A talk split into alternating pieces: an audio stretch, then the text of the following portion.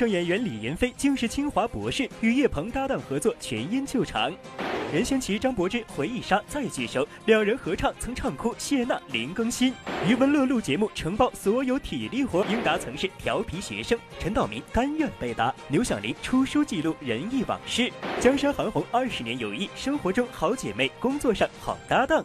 山楂树后遭遇瓶颈，力求突破，积蓄力量。完了回去之后，每天回去就挺压抑的，原因是身上每天有要泼很多血浆。啊，不管是脸上还是什么。播报独家对话，默默努力的男孩窦骁。赵又廷拍摄《南极之恋》，受尽折磨，直言受不了。汪杰诞生实力演员，后场试戏走位样样不落。小狗奶瓶展现实力演技。心花怒放出现汪喜晶，《妖猫传》大牌喵演技获肯定。播报特别策划，动物也有演技派。情满四合院主创再相继，续集拍摄何时提上日程？韩雪配音，一人分饰两角，惊呆众人。马思纯神还原小黄人。易烊千玺受邀参加第六十届格莱美颁奖典礼。蔡依林暖心赠歌迷车票。雷可生拍摄公益电影与老友相聚，做演员宁穿破不穿错。更多内容尽在今天的每日文娱播报。嘿，大家好，这里是正在为您播出的每日文娱播报大头条，我是陈静。看节目的过程当中，还是要提醒您，别忘了关注每日文娱播报的官方微博、微信，又或者通过热线电话九六幺六八和我们取得联系。好了，来看今天的节目。前不久呢，播报记者采访到了大豆相声的主创李银飞和叶鹏，但是啊，记者一见面，并没有考验他们的相声功底，而是让这二位现场写作。可能您会问啊，也会有点奇怪，相声演员不就是靠说的吗？为什么要让他们写作呢？这我只能告诉您，其实呢，这和他们的学历有关。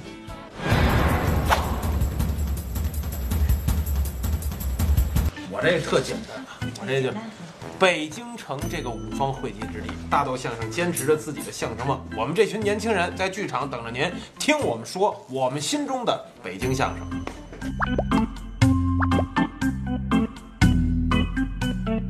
年终岁末，他们将在隆福剧院给您献新作、唱大戏，用自己独有的方式为京城父老献上一份别样的年礼。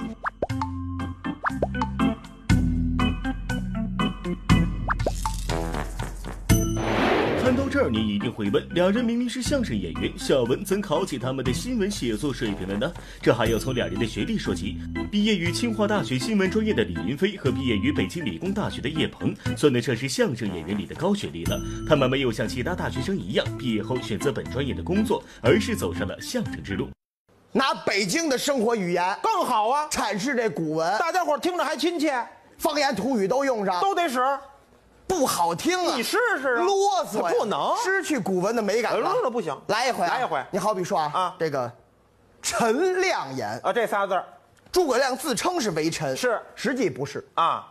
诸葛亮跟刘禅说话，嗯，他是相父，哎，对，差着辈儿呢。哦，差辈儿。哎，按北京话说就不能陈亮言，那应该说爷们儿，爷爷爷们儿，爷们儿啊，哎。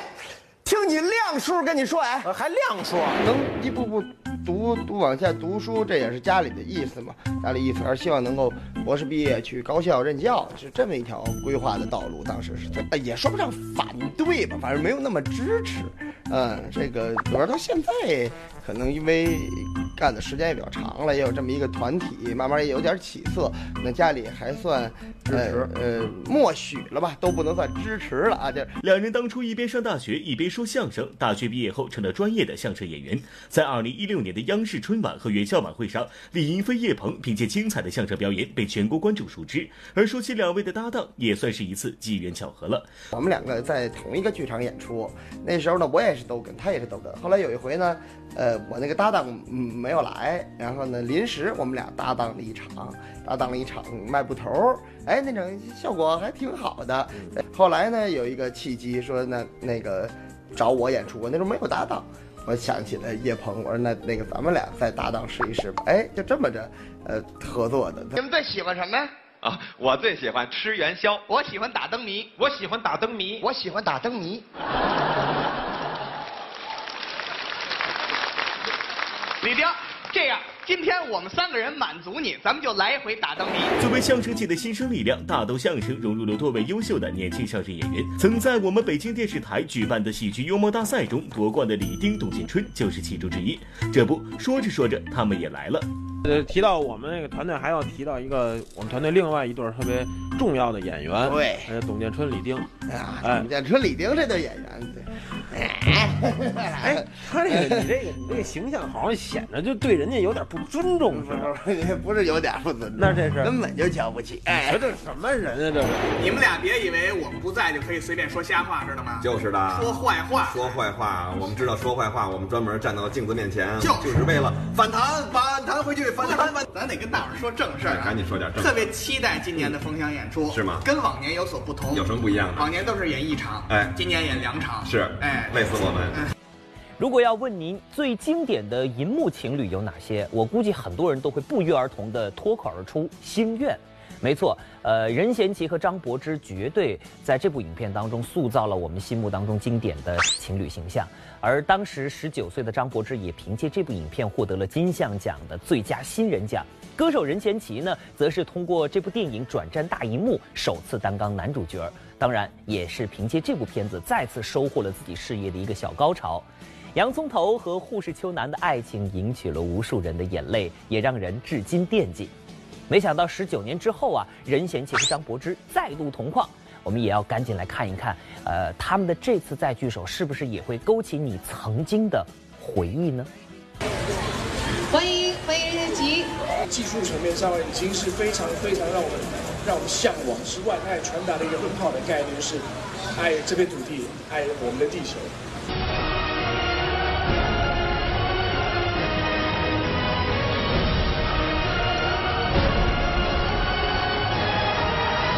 时隔九年，《阿凡达》以另一种形式归来，令人感慨。其实，作为开幕嘉宾的任贤齐身上也发生了类似的回忆杀。最近，林志颖晒出跟好友任贤齐、张柏芝的合影，并对二人参演其 MV 表示感谢。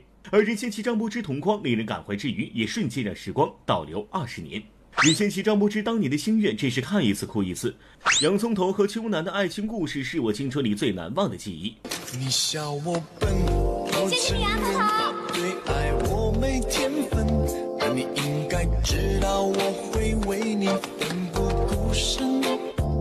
许我不像别的男人那么聪明沉稳，但你应该明白我的真心有几分。一九九九年，任贤齐、张柏芝主演的悲情电影《星月》上映，其中既盲又哑的洋葱头和护士邱楠间刻骨铭心的爱情故事引人泪崩。虽然此后男女主演还合作过《杨门女将》《绝种好男人》等影视剧，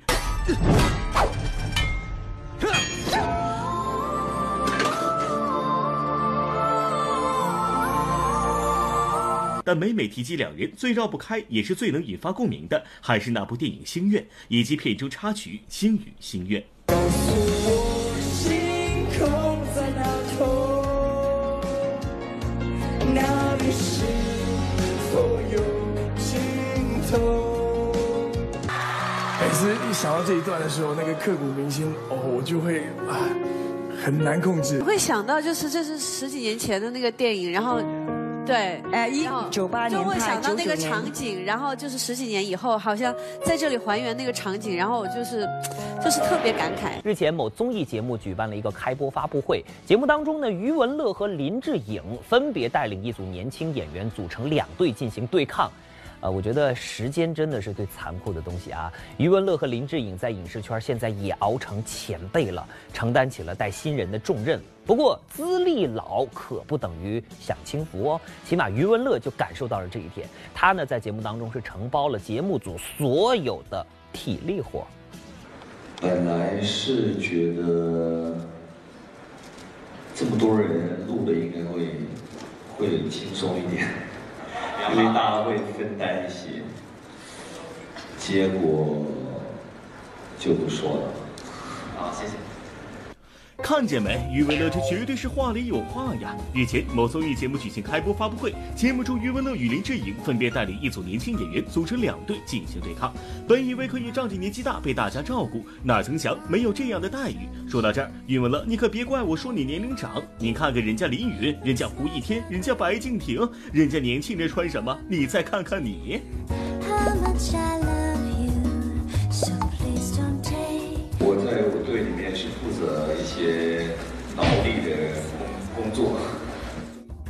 上面的挑战我都交给我，然后让我的队员们可以休息一下。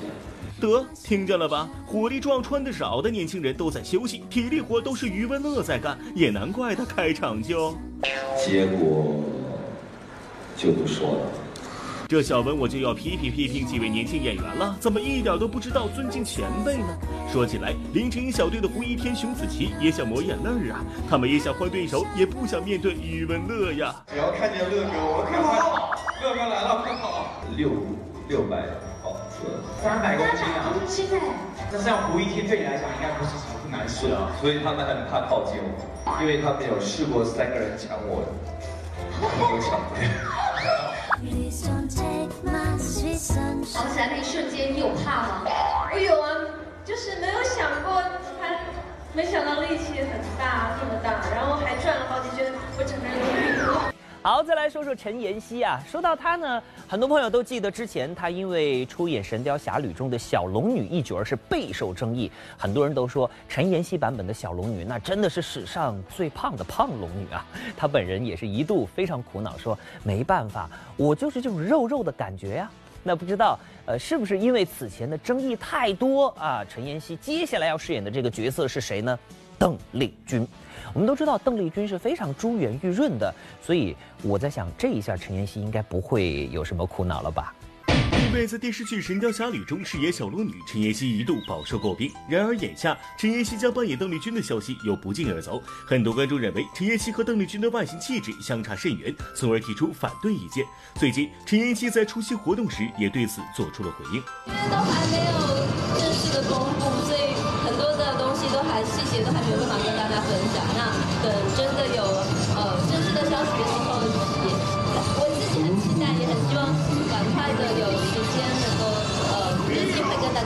说起张艺兴，除了他的音乐才华，可能很多人对他的印象还停留在他略显呆萌的个人气质上。而最近在真人秀节目中担任制作人的他，却一改往日形象，变得格外严厉。其实这样的态度，也正体现了张艺兴的良苦用心。在上面可能会被吓死。好恐怖！自己也不知道说在跟大家说专业方面的东西的时候会这么的严肃，所以如果太酷的话，呃，以后注意了。就还是希望他们能够是给他们建议的，不是去训他们，就是大家都在一起互相学习。动画片《小宝玛丽》的首部大电影即将上映。最近，钟丽缇现身在北京举行的电影首映礼。说起小马宝莉，钟丽缇透露，全家人都是她的粉丝。其实 Pony 是对孩子是非常非常的好，他有意义，然后小可爱蛮喜欢，而且我的老大现在二十岁，他小的时候都蛮喜欢小马宝莉。话剧导演赖声川前不久宣布将与周迅合作话剧《雕空》。作为周迅的话剧首秀，这部《雕空》受到了话剧迷的关注。最近在赖声川大讲堂上，赖声川就透透露了二人的合作细节。对他的挑战是很大，他要演两个角色，是要瞬间换换装，然后变成另外一个人。呃，我觉得大家可以期待吧，应该是一个蛮好看的戏。英达曾是调皮学生，陈道明甘愿被打，刘晓玲出书记录仁义往事，江山韩红二十年友谊，生活中好姐妹，工作上好搭档。山楂树后遭遇瓶颈，力求突破，积蓄力量。晚上回去之后，每天回去挺压抑的，原因是身上每天有要泼很多血浆，啊，不管是脸上还是说。播报独家对话，默默努力的男孩窦骁。赵又廷拍摄《南极之恋》，受尽折磨，直言受不了。汪杰诞生实力演员，后场试戏走位样样不落。小狗奶瓶展现实力演技。心花怒放出现汪喜金，《妖猫传》大牌喵演技获肯定。播报特别策划，动物也有演技派。情满四合院主创再相继，续集拍摄何时提上日程？韩雪配音一人分饰两角，惊呆众人。马思纯神还原小黄人。易烊千玺受邀参加第六十届格莱美颁奖典礼，蔡依林暖心赠歌迷车票。舒淇出席2018无国界医生电影节开幕式，雷可生拍摄公益电影《与老友相聚》，做演员宁穿破不穿错。更多内容马上开始。大家都知道，北京人民艺术剧院是话剧界的一块金字招牌。在人艺啊，除了舞台上的精彩之外呢，剧院里的演员、工作人员每天的幕后故事、生活片段，那也是相当有意思的。这不，演员金雅琴之女牛响铃就写了《仁义往事》这么一本书，呃，为大家讲述仁义的那些有意思的人和有意思的事儿。北京市东城区有一条住过许多名人的胡同，那就是史家胡同。我就是在那个院子出生的。刘晓玲，表演艺术家牛星丽、金雅琴之女，专栏作家。现在这本书这样就是出来之后，就是我父亲没有看到，呃，妈妈也没有看到，其实那个还是挺遗憾的。我说不过他，他叭叭叭叭叭叭叭，我我惹急了我就啪啪啪给他打嘴巴，打完了以后啊，人家跟没打一样。叭叭叭叭叭叭！作为北京人艺演员牛星丽、金雅琴的女儿，牛小玲出生、成长在人艺演员集中的家属院，耳濡目染剧院的台前幕后。如今出版这本《人艺往事》也是情理之中。在这本书里，牛小玲没有长篇大论，而是记录了一个个鲜活的小故事，人艺演员的嬉笑怒骂跃然纸上。就是我妈那个一辈子呀，老演坏人，没演过好人。抱怨特别想演正面人物，后来终于演了那个《我爱我家》里边的街道主任，可幸福了。你送给大妈这大包子里头是不是下了什么药了？哎呦，难吃有多难吃啊啊！如此说来，金雅琴能一改荧屏形象，还得感谢英达。由于英达的父亲英若成生前曾在仁义工作，英达和牛小玲也是从小的朋友。不过因为机缘巧合，牛小玲还曾当过调皮学生英达的老师。我还上初二的时候，然后就，呃。投放到学校里，他正好画的我们那片儿，他就变成我学生了。本来是一个院的孩子，天天在一块玩儿，然后突然变成我学生了。我上课的时候根本就不敢看他，然后那个他举手，我也从来都不叫他，因为我知道我一叫他，他一定不会好好回答问题。但是每次他都举手，有一次都站起来了，使劲举。后来我想，我如果不叫他，有点说不过去了，我就就炸着胆儿说：“英达。”噔就站起来了，牛老师、马老师、吕老师、杨老师叫了一大堆牲口，然后然后就然后全班同学就哈哈大笑。就是这样，《人艺往事》里记录了不少大家鲜为人知的台前幕后的故事，比如当年陈道明和牛小玲的父亲牛星丽在出演了电视剧《末代皇帝》后，还有这么一段有意思的话剧。电视剧播放时，我们一家看得我爸跪在地上挨皇上大耳刮子，心里都挺别扭。我的女儿庚庚那时才六岁，看到这儿哇的哭了。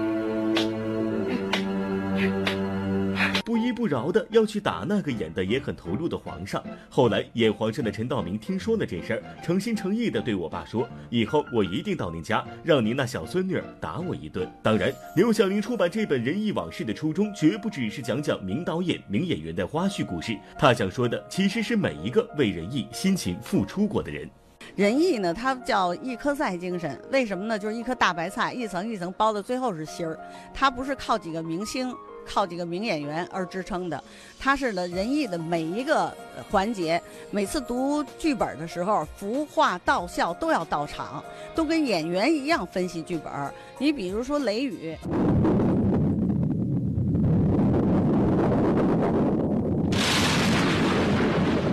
那个雷怎么打，在什么情节的时候打闷雷？什么情节打劈雷，这都得是效果的输入。他读完剧本做出来的这个规划。最近话剧守岁演出完谢幕的时候呢，女主角江山和韩红一起上台合唱了一首送别。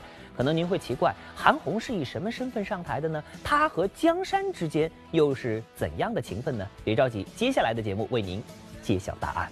有请我们这出戏的出品人韩红。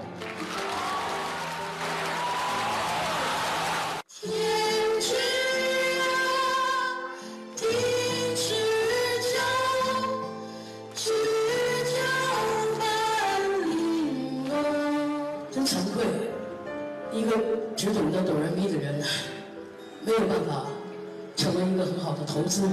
但是我愿意和我的伙伴们在一起。在话剧守岁谢幕时，江山和韩红共同献唱了一曲送别。要说江山是这部戏的女主角，那么韩红又是以什么身份出现的呢？早在2013年，江山就参演了这部讲述一家三代人在大年夜守岁的温情故事。此番再度上演，江山依旧扮演外婆这个角色，韩红则是这部戏的出品人。报啊！哦，阿丽哭啊！每一天十点钟结束，我回到家里以后就是腰酸背痛，因为你要。你要弓着身子，屈着膝，你一直，你一个半小时内，你要是一一定一直是保持这样的一个状态。我是他的粉丝，人家红的时候，我还是个小屁孩儿。我我有何德何能能够请到他来演这么一部小戏？感谢站在我身边，跟我如。家人般亲密的二十多年的好朋友蒋山老师。韩红一句话道出了他跟江山二十年的老友情。二零一五年，韩红成立公司，自己担任 CEO。当时已经多年没拍戏的江山担任影视部的总经理。我觉得我可以多回来做做事情。此后，韩红、江山就开始了业务上密切合作。韩红创作音乐剧《二次记忆的爱情》，江山为其担任表演指导，也算是圆我一个梦。因为音乐剧真的是我的梦想。呃，唱不了，但是我希望能够参与。江山参与我们北京卫视的跨界歌王时，韩红为江山担任音乐指导。A new day has been。红红就是说，你根本就没有唱功。红红就是说，你根本就没有唱功。这这就这句，才到个 C 了。耶，什么叫才到个 C 啊？二。哦。你就这一下，你这比赛就瞎了。起伏、对比、重点音要站住。看似不搭界的两个人，就这样在事业上相互扶持。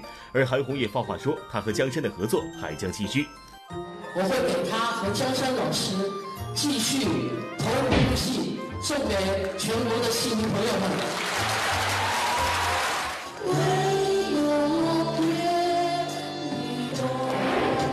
因为《楚乔传》《九州牧云记》等作品的热播，演员窦骁再次圈粉。要说啊，从电影《山楂树之恋》被大家熟知之后呢，这位有着一口大白牙的男演员面临着难以超越这个角色的困境啊。直到近一年的时间，他从银幕转战荧屏，竟然意外地获得了大家的好评。那么今天也是窦骁第四次做客本栏目的独家对话，我们就一起来听听他的转型故事。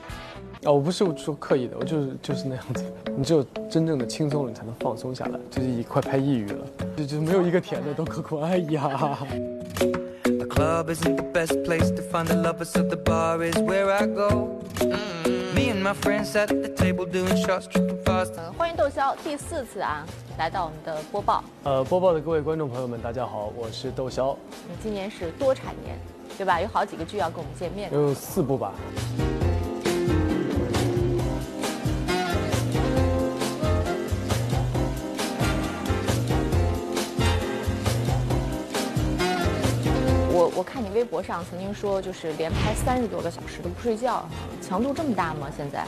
上一部戏叫做《治愈你爱上我》，治愈你爱上我，对对对。然后呢，呃。在杀青的时候，三十多个小时，很苦吗？对，那部戏是我目前拍过的，算应该算是比较苦的一部戏，因为它是讲述反映了一个社会的一个医疗上的一个病症，就是说抑郁，抑郁症。你是演医生还是演抑郁患者？两个都是。你都要演？对，就是这个医生，他呃，他同时在治愈别人的同时，他自己也是抑郁症的受害者。对。看来是一个走心的戏啊。对。啊，所以说演起来呢，非常的拿捏那个度非常难。你们怎么知道他会自杀？你们在现场。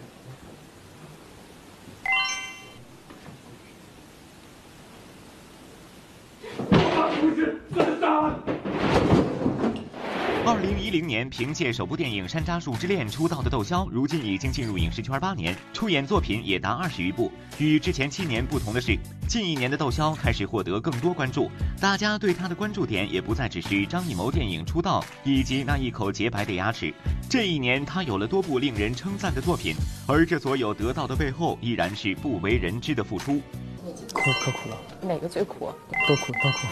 苦在哪里？就就没有一个甜的，都可苦。哎呀，第一部《海上牧云记》开始呢，饰演了一个冷兵器时代的武功高手。这个对你来讲很难吗？我们 B 组是是拍武打戏的，我被封为 B King，好，就是 B 组的 King。然后呢，就是拍武戏嘛，然后其实有很多打戏。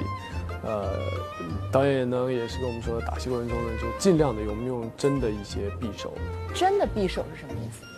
不是道具匕首，不是那种软的匕首。no no 是是是钢的钢的，是而且还是开了刃的，就是让啪啪啪，就是你看到很多这种东西呢，实际上都是真的。挺危险的。所以经常会有一些意外啊。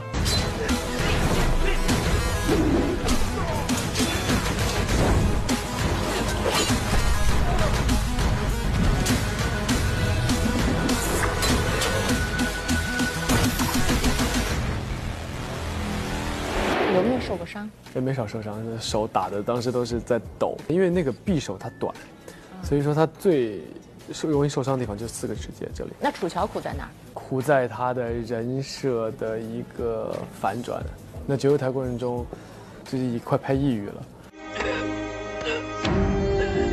圣旨上白纸黑字写着呢：燕巡验尸后，方可行刑。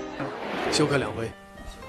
啊，在拍节目台最后喊白声，喊完之后呢，娘娘娘喊的有点喊大范儿了，娘，然后 就过去了。母亲，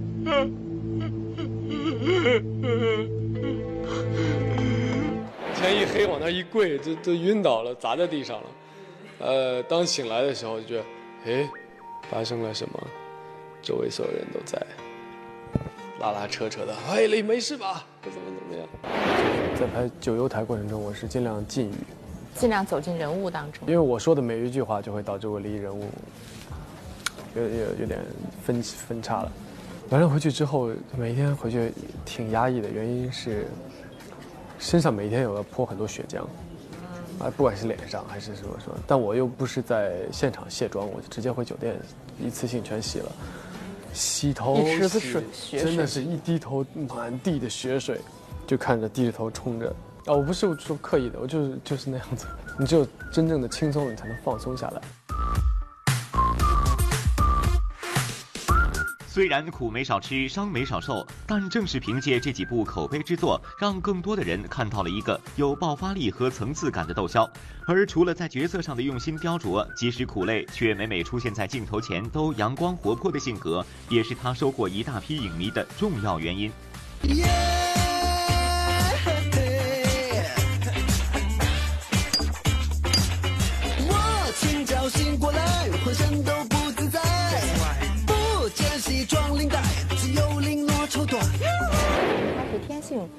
就是很很很活跃的那种。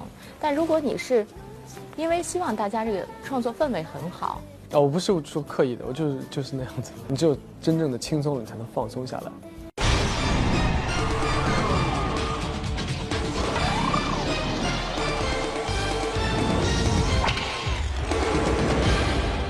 汪杰诞生实力演员，后场试戏走位样样不落，小狗奶瓶展现实力演技。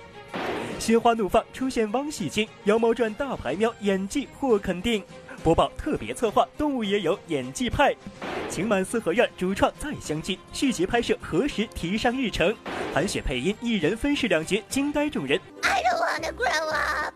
I want cookies and milky. 马思纯神还原小黄人，雷可生拍摄公益电影与老友相聚，做演员宁穿破不穿错。我就记着京剧有一句话：宁穿破不穿错。更多内容马上开始。嗨，大家好，这里是正在为您播出的《美容云播报》，我是陈静。现在这天儿啊，真的是越来越冷了。不知道大家是不是跟我有一样的感觉？总觉得衣橱里少了一件可以御寒的衣服，而且无论穿什么都感觉不那么暖和呢。所以在这里，我要提醒一下各位啊，女生朋友们，是时候给男朋友买一件新外套了，这才叫做温暖吧。当然，男生也是时候出手了，你也可以给女朋友买。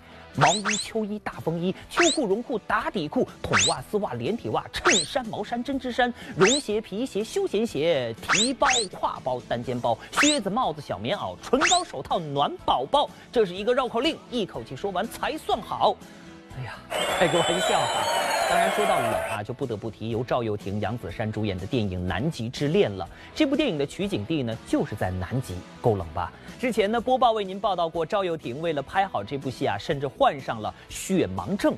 拍摄虽然是极度辛苦的，不过好在他和搭档杨子姗非常默契。呃，继《致我们终将逝去的青春》之后，赵又廷、杨子姗这一回再度合作啊，可以说呢，他们俩的感情除了默契啊，那也是更有升华。这跟咱当初的不太一样啊，发布会简约版。可是我坐这边不就挡住了？没事，你可以拿着这个呀。哦，坐吧。哎，子珊，你推的动起来了。你你别把你别把我推下去好。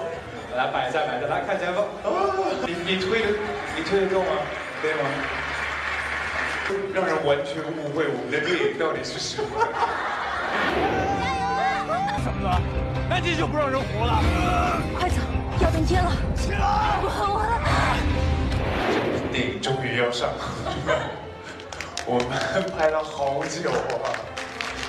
工作人员特别辛苦。电影《南极之恋》首映礼上，男女主角赵又廷、杨子姗就这么任性的来了段戏中桥段再现。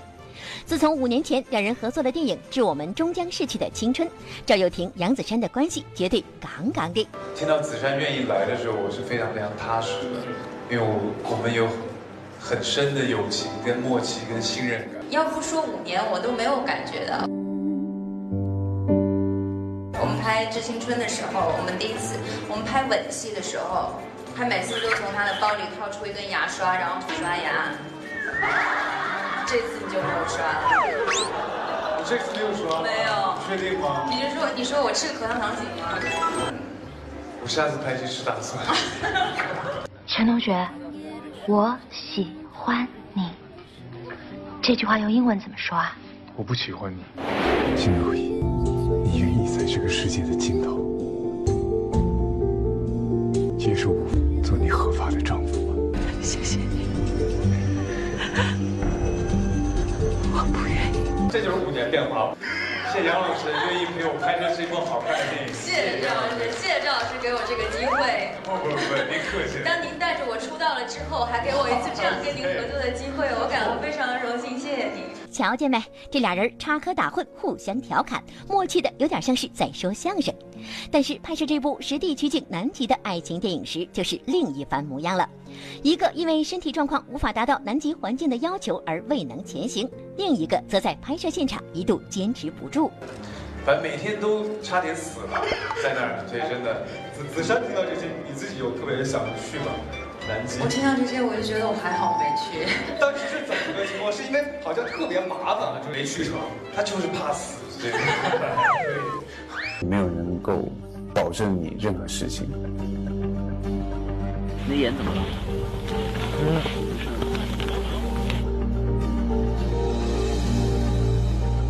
一直流眼泪。南极特质，雪眼罩。坚持不下去的影响啊。有，冷到还能忍受，但就是当那个强风来的时候，最高级。最高级到十级、十二级，而且我们在一个可能一个小山丘上，那个拍的真的蛮吓人的，就随时感觉会被吹下去的感觉。然后真的也得步步为营，因为比如说常常很多镜头是要我一个人走很远，走到一个就是他们都看不到，我看不到剧组的工作人员啊，然后我也不知道我下一步走的会不会出事儿，所以其实还蛮吓人的。温情宠物电影《小狗奶瓶》最近呢在北京举办了首映观影礼，播报记者也是来到了后台，独家采访了这部电影的主演，就是咱们的这位小狗奶瓶。接下来的时间呢，就由他带着咱们去了解一下这部电影，去看看汪界实力演员奶瓶究竟是如何诞生的。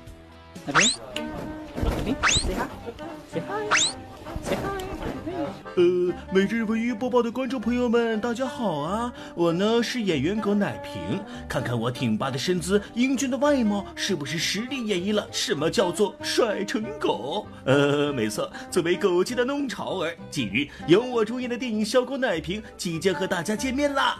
在我的本命年呢，希望大家会喜欢我的电影。以后我们永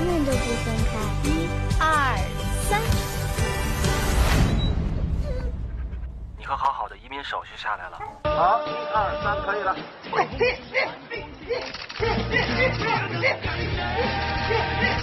什么叫做专业？什么叫做从容不迫？看看我这后场试戏走位的专业架势，是不是堪称全界的最佳男主角？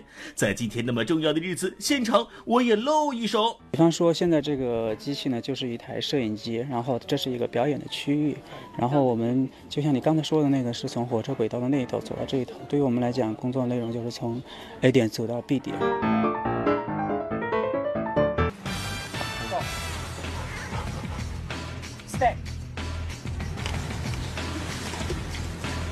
打。加，加，加。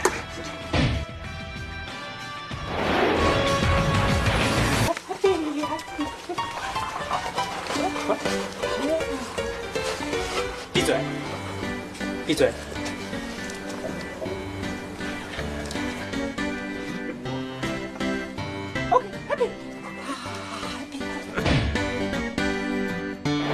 于我们来讲，就好像我们自己也是一个演员一样的。呃，大家看到荧幕上的是一场戏，但在下面的时候呢，我其实我们跟他也是在，也是在演戏。嗯，我们也是一个演员。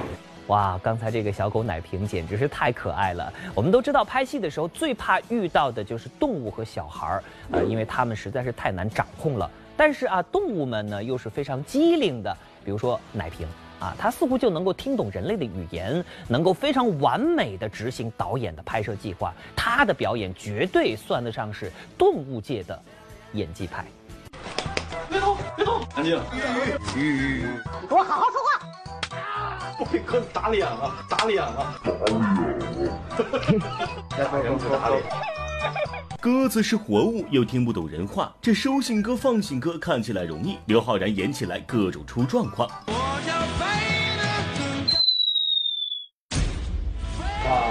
没有，我往远点扔行吗？放心，放心，放心去。Oh no！哎呀，鸽子回来了，你什么人？鸽子的内心大概是拒吃盒饭，不想杀青。这飞禽可以说是剧组最难操控的道具。抓住啊！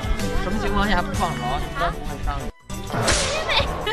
好吧，小梅瞬间理解了《楚乔传》为啥用 3D 动画做了一只看上去很假的鹦鹉。傻瓜，傻瓜！在影视剧组，这动物不只是道具，还要会演戏，会不会这要求有点太高了？人家的主要技能明明是吃饱放空加玩耍。来，预备，安静，开始。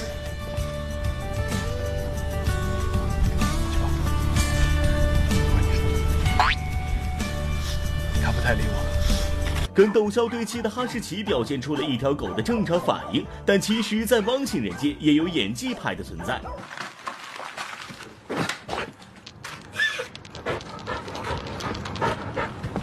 古筝这个演员呢，我觉得他其实还是一个非常出色的演员。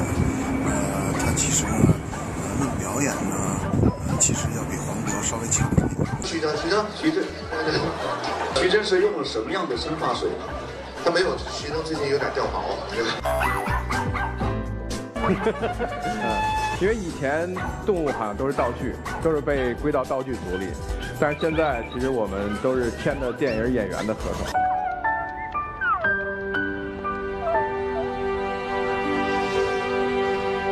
你好，我不好，我被汽车撞了，反倒被人说是碰瓷。跟徐峥、黄渤、孙俪对过戏，这条狗确实够专业。和他一样逆天的，还有电影《妖猫传》里的那只猫。要知道，他的表演得到过导演陈凯歌的肯定。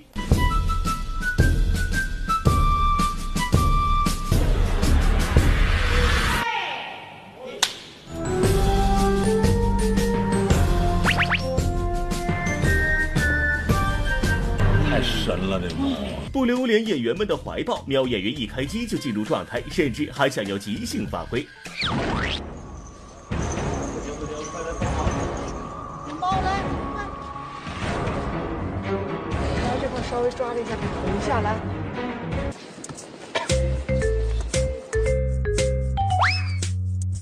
开始。回板。陈凯歌想要猫有人的气场，喵演员都做到了。这么妖孽，大概是铲屎官陈飞宇自己没戏拍，偷偷教他表演了吧？其实蛮艰苦的工作，因为这个猫要进入状态，不怕摄影机呀、什么的。因为猫很怕热，猫又喜欢黑暗，猫经常就是一下就钻到一个黑暗的角落里头去了。想让动物们好好表现，培养感情是必须的。这方面的高人当属葛优，片场的小动物们都拜倒在他手下不说。时下最流行的游戏是什么？养蛙呀！来看葛大爷给你上演真人版。搁上面，屋里他就啪，你都给来呀！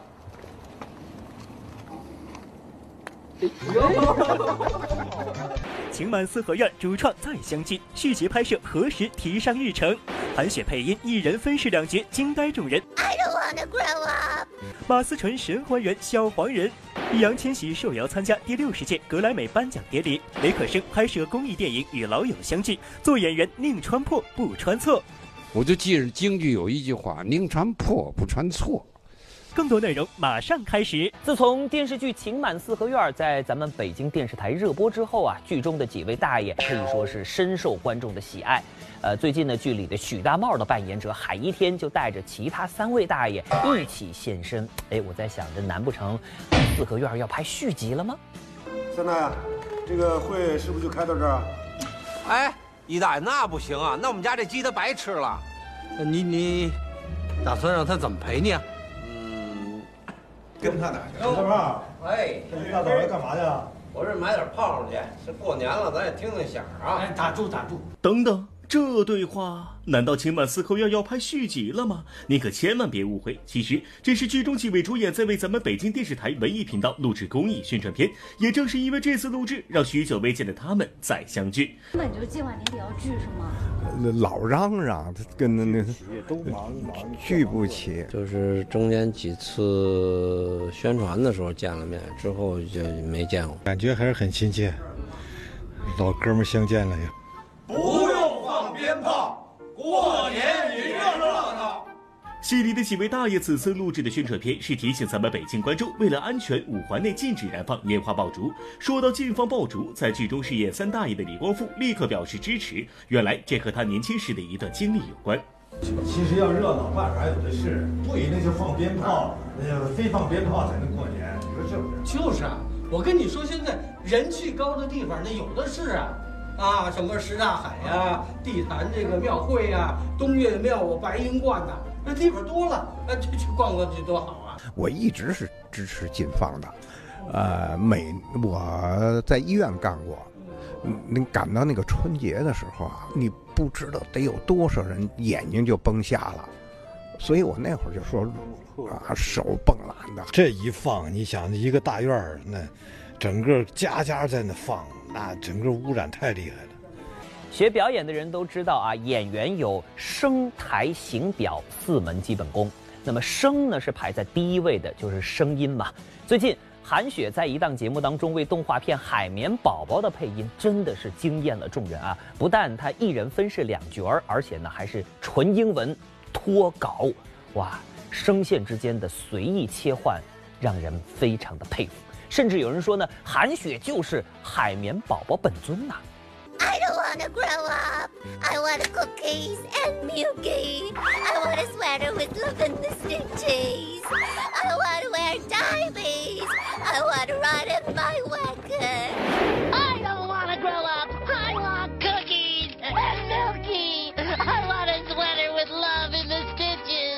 日脚上阵，不顾形象，五官扭曲。韩雪一人分饰两角为动画片《海绵宝宝》配音，真可谓是全情投入。这波任性切换声线却又无缝衔接的操作，真心厉害。就连一旁一直以来被人认为像极了海绵宝宝的马思纯也不禁感叹。You don't have to be a baby to get grandma's love, no matter how grown up. I don't. Of course not. You don't have to be a baby to get old grandma's love. I don't. 哼哼，要问韩雪的英语怎么可以说的这么溜？怎么可以把海绵宝宝模仿的这么厉害？小文知道，人家可是早就认真学过的。我学英语的时候，其实我觉得我还是一个挺认真的学生，挺认认真的学生。I wanna rocky rocky my seahorse，就这样呗。就是可以，就是变一个声音的状态嘛。配音可以躲在后面。都知道配音不容易，没想到给动画片配音居然更疯狂。刚才还在惊叹韩雪的马思纯，下一秒就用可爱爆棚的卡通嗓音还原了小黄人儿。更令人想不到的是，他配的这些角色一句台词都没有。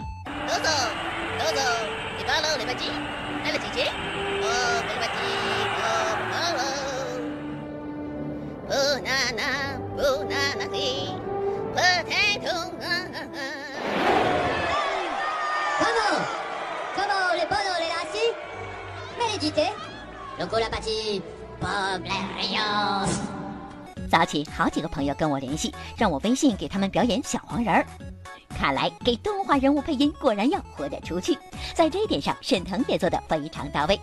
之前由他和马丽常演为《冰川时代五》的中文版配音，为了表现幽默又有点神经质的黄鼠狼巴克，沈腾不得不全程保持亢奋。虽然不能在镜头前露脸儿，但在配音中同样卖力耍宝。我的朋友都叫我爸。再不快行动起来的话，我们都要被头上的那颗小星星砸个稀巴烂了。正中我的脾脏。尽管没什么用，疼起来真要命。同时，也是专业萨尔萨舞者。我在配音的过程中有几声劈了，那我自己配音的时候特别像一个精神病，我有的时候有点接受不了自己。说起卖力，那谁又比得过成龙呢？他不止在武打片里卖力，对待配音同样如此。在为《功夫熊猫三》配音时，成龙不仅完成了角色配音，就连武打的音效也是自己配出来的。小文不得不说佩服佩服。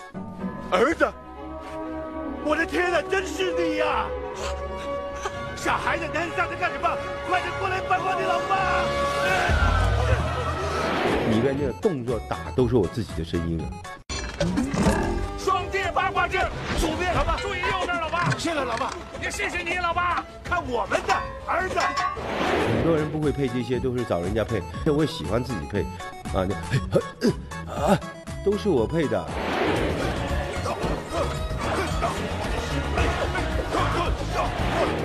当地时间一月二十八号，第六十届格莱美奖在纽约如期举行。在颁奖典礼上呢，我们见到了易烊千玺，这也是他第一次走上格莱美的红毯。面对镜头，他还向我们透露啊，将来有可能会和朗朗来一次合作啊，让人非常的期待。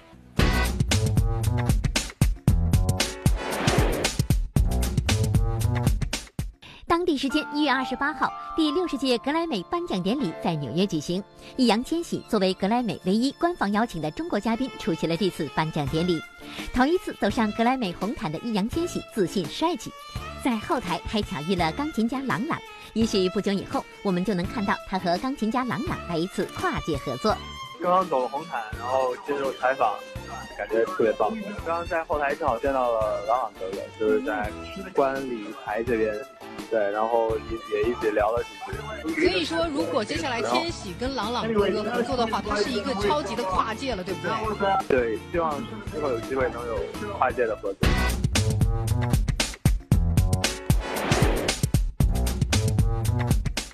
姐姐，对不起，家产全败光在你的蓝光碟，连个云林坐车到台北的钱也都没。不过心与你同在，那天只好流着眼泪看当天的直播了。这样啊，不含泪，姐送你云林台北来回车票一张，以示感谢。蔡依林这番与歌迷的对话是怎么回事呢？原来蔡依林近日在台北举办了一场歌迷同乐会，一位歌迷因为囊中羞涩无法购买前去的车票，蔡依林得知后立刻赠送了他来回车票。看来蔡依林不光歌唱得好，对自己的歌迷也十分贴心。因为他在留言的时候写说，因为我的关系，再琐碎的事情都不麻烦，我就觉得非常的感动。你很投入在做的时候，你真的就会让人家很感动这样子。所以我就是光凭这一点，我就觉得很想要看看他本人。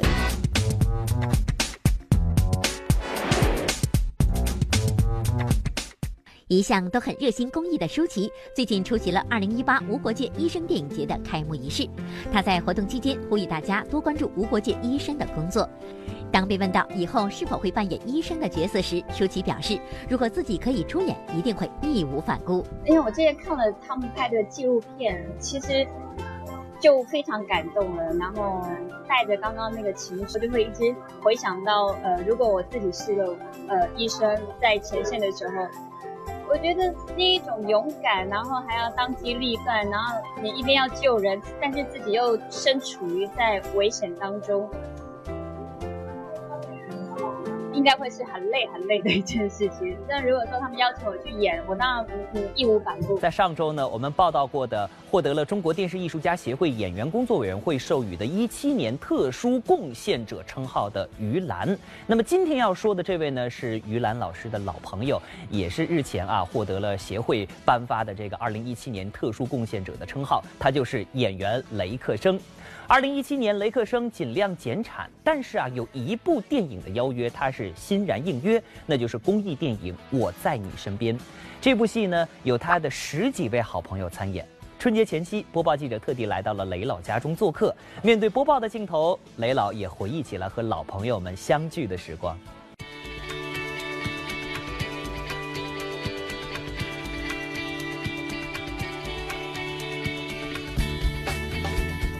我现在是这样，起码是不怕戏少，就怕戏多。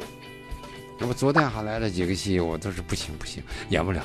听听雷克生这话说的，话里话外怎么有种要吸影的感觉呢？小文可得解释几句。雷克生只是觉得上了岁数，精力有限，想由这有限的精力卯足了劲儿出精品，所以才开始减产。可在去年有这么一部电影，就是雷老再想减产也一定要接，因为其他参演的演员都是他的老朋友。给我一个剧本，哎呀，这行，我说。那狗是男一号，我我跟彭昱是配角。我说行行，啊这可以。我们现在就是戏份越少越好，不像当年了。我一切如你。我跟彭昱也是多少年了？对，啊，反正现在都是我们的院儿，原来当年那管虎，那是我们孩子一边大。现在喊名导演了，哎呀，你都是我们的院儿的，刘佩琦也是，我们就是拍《秋季打官司》认识刘佩琦，后来我给他调到我们剧院了，原来他战友了。刘佩琦、于洋很厉害，嗯，给我颁的奖，嗯，里面很多老艺术家您都特别熟，对对对对对，都很熟啊。那于兰，这这这最亲切了。我结婚，他主持，我们剧院的领导。这部集合了十六位老艺术家的电影叫做《我在你身边》，是一部描写敬老爱老的公益电影。当然，不光可以跟老友相聚，能为公益事业做一份贡献，也是雷克生答应出演的原因。中国电视艺术家协会演员工作委员会特意将二零一七年特殊贡献者称号的证书与奖杯送到雷克生老师家中。然后这个奖杯很有意义，因为这么多老艺术家能够在一起。然后这个。这个这个这个奖杯呢是两个双面人，你看，一个男演员的头像，一个女演员头像，对吧？我跟彭昱的。对。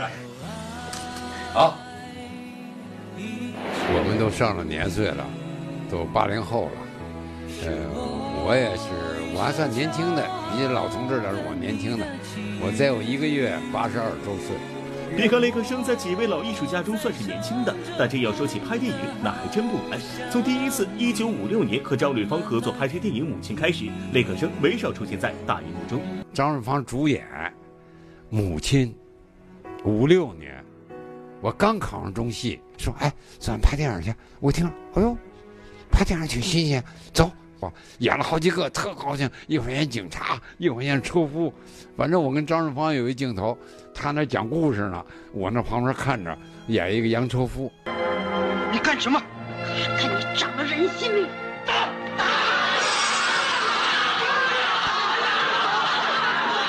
有？像《婚女》《秋菊打官司》等电影中都有雷克逊的身影。采访中，他跟记者聊起了许多拍电影的往事。我们也体会到，这些老戏骨之所以能被观众认可几十年，就因为对戏认真用心。有人说我村里的老农，那就说，那就是演的相当好了，乱真了都，真是村里来的。因为什么？当时给我的衣服、给我的鞋，我都看，都不行。您想想，因为我看了剧本了，那个那个鞋有个特写。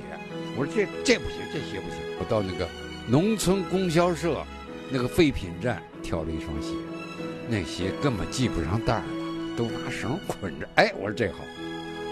所以我穿那身衣服，穿那鞋，包括帽子。我说这帽子才新，不行，找那个赶煤车那老板。我说老板，这帽子给你，你那帽子给我。帽子，这帽子拍多少电影？出去打官司，那村长我就戴那帽子。踢了就踢了。你说咋办吧？总得给个说法吧。拍了好多电影电视，就是说，我就记着京剧有一句话：“宁穿破不穿错。”所以你说老农，你想想给他们换的帽子、换的衣服，那穿上以后，你再有那感觉。好了，今天节目到这儿就接近尾声了，不知道您看得过瘾吗？也欢迎大家每天的十八点三十分继续关注每日文娱播报。明天同一时间我们不见不散，明天见。